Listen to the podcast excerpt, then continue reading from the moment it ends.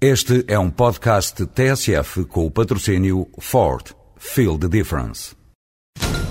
Olá, senhores ouvintes. Vamos tentar entrevistar o condutor do Ford Focus WRC. Aí vem ele. Senhor Gronome, é só para... O Ford Focus está imparável. O primeiro no Campeonato Mundial de Construtores de Rallys e o primeiro na estrada. Ford, feel the difference.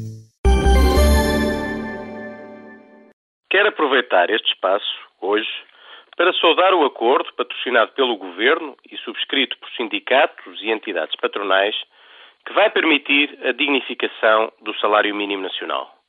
A um ritmo de 25 euros por ano, esta remuneração de referência vai-se colocar a níveis superiores a 500 euros por mês em 2011. É o mínimo dos mínimos aceitável.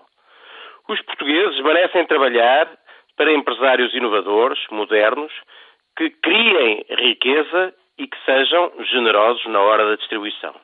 Não é justo, já hoje, que Portugal tenha um salário mínimo nacional desproporcionadamente baixo face a países como a Espanha e a Grécia.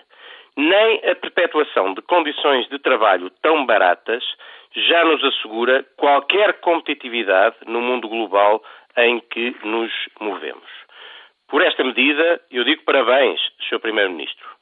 Já outras medidas do Governo, como por exemplo impor tetos salariais na administração pública, são um erro de palmatória.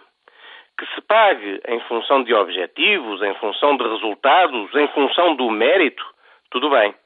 Agora, estabelecer tetos salariais que impedem o recrutamento para a administração pública em funções de topo muito necessárias de profissionais qualificados do setor privado, isso parece-me socialismo, mas no seu pior. Com as regras que o governo se prepara para pôr em prática, seria impossível, por exemplo, contratar o Dr. Paulo Macedo, atual diretor-geral da Contribuição dos Impostos, que tem tido um desempenho notável. Pior, para que o Dr. Paulo Macedo possa continuar em funções, precisa de abdicar de cerca de 60% do seu atual salário. A que título? É isto que o governo quer? É isto que Portugal precisa? Afastar os melhores do exercício da atividade pública? Creio bem que não. Reveja este ponto, Sr. Primeiro-Ministro, e retifique, para bem de todos nós. Um bom dia para os senhores ouvintes.